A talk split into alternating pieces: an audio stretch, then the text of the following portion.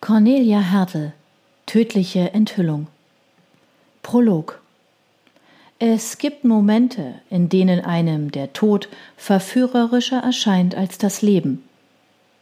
Sie versuchte vergeblich, die Geräusche auszublenden, die durch die dünne Wand aus dem Nebenzimmer zu ihr herüberdrangen. Doch die fest an die Ohren gepressten Hände nutzten nichts.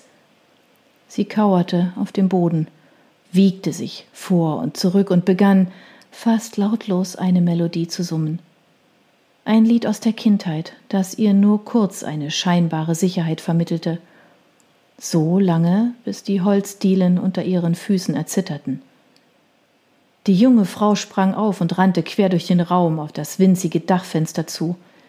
Es war die einzige Lichtquelle, unerreichbar hoch. Es gab nichts in dem Zimmer, auf das sie sich hätte stellen können. In ihrer Verzweiflung hüpfte sie auf und ab, ihre Fingerspitzen glitten über das Metall, ohne Chance an den Griff zu gelangen, der im Übrigen mit einem Schloss gesichert war. Sie spürte am kalten Luftzug, dass die Tür geöffnet wurde, noch bevor sie es hörte. Außer Atem drehte sie sich um. Ihr Hirn weigerte sich zu erfassen, was ihre Augen sahen. Sie presste unwillkürlich beide Hände vor den Mund. Kapitel 1 Lena Borowskis Arm schnellte nach vorn. Ihre Faust traf das Ziel mit einem satten Knall. Sie schwitzte vor Anstrengung. Rinnsale von Schweiß liefen zwischen ihren Brüsten und den Schulterblättern hinunter und durchnässten ihr dünnes Shirt. Sie stellte sich das Gesicht eines Mannes vor, dessen Ausdruck beim letzten Schlag von grenzenloser Arroganz zu schmerzhafter Verblüffung wechselte. Das reichte, um sämtliche noch schlafende Energien in ihr zu mobilisieren. Obwohl sie ihn nicht persönlich kannte, hatte sie eine Rechnung mit ihm offen. Die konnte sie zurzeit nur in der Fantasie begleichen. Drecksack, murmelte sie, tänzelte zurück und schlug noch dreimal zu. Rechts, links, rechts, dann eine leichte Drehung des Körpers, ein wuchtiger Tritt mit dem Fuß von der Seite. Sie hatte all ihre Kraft hineingelegt. Das Gesicht verschwand vor ihren Augen. So, wie der Mann verschwunden war, nachdem er ihr Leben und das Leben ihr nahestehender Menschen schmerzhaft berührt hatte. Lena, pass auf deinen festen Stand auf, rief jemand schräg hinter ihr.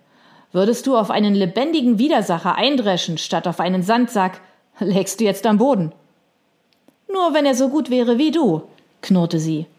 Sie schlug noch ein paar Mal völlig unkontrolliert zu, um ihren Körper komplett auszupowern, bevor sie sich mit einem lauten Ächzen mit dem Rücken gegen die Wand fallen ließ. Der Schweiß lief ihr brennend in die Augen, das Gesicht aus ihrer Vorstellung verschwamm. Leider nicht die Wut, die sie erfasst hatte, sobald sie an den Kerl dachte. Jochen, ihr Coach im Fitnessstudio, kam mit einem merkwürdigen Gesichtsausdruck näher. Alles okay bei dir? Klar, warum nicht? Sie wischte sich mit dem Handtuch über Stirn und Nacken.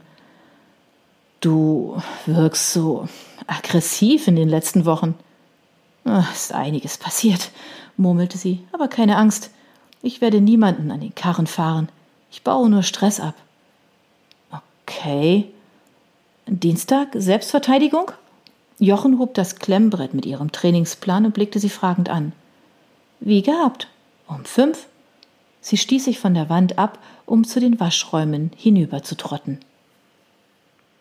Das Leben der Sozialarbeiterin Lena Borowski war einige Monate zuvor aus dem Takt geraten genauer an dem Tag, an dem sie sich einer Jugendfreundin zuliebe auf die Suche nach einer verschwundenen Frau gemacht hatte.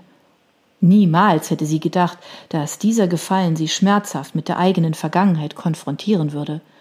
Noch weniger vorhersehbar waren die Auswirkungen auf die Gegenwart. Als Lena ihre Wohnung im unteren Teil des Buchreinwegs in Offenbach betrat, fiel ihr als erstes die Stille auf, die an diesem Abend herrschte. Das Haus schien wie ausgestorben. Auf einen Schlag fühlte sie sich einsam. Das Adrenalin, das kurze Zeit nach dem Training durch ihre Adern gerauscht war, war verflogen. Sie verspürte eine merkwürdig unkörperliche Müdigkeit. Ein Blick zum Telefon zeigte, dass keine Nachricht für sie vorlag. Ihr Handy blieb ebenfalls stumm. Lena warf sich in einen Sessel, durch ihren Kopf zogen Bilder der jüngsten Vergangenheit. Ihre Beziehung zu einer Reihe von Personen hatte sich durch die Geschehnisse nachhaltig verändert. Tamai, ihre japanische Geliebte, sie war kürzlich in ihre Heimat zurückgekehrt. Für ein Projekt, das über mehrere Monate läuft, lautete ihre Erklärung. Lena und sie wussten beide, dass das eine Umschreibung dafür war, Zeit zu gewinnen. Zeit, um darüber nachzudenken, ob und wie ihre Beziehung noch eine Zukunft hatte.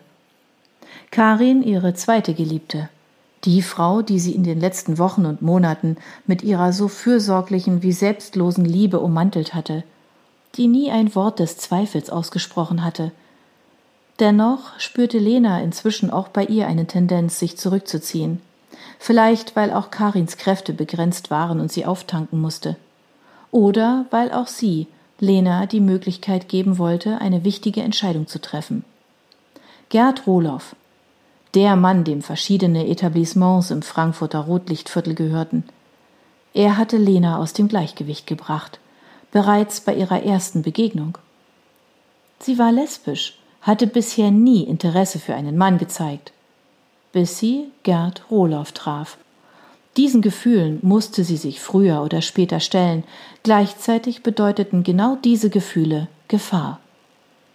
Lieber später, signalisierte ihr Unterbewusstsein.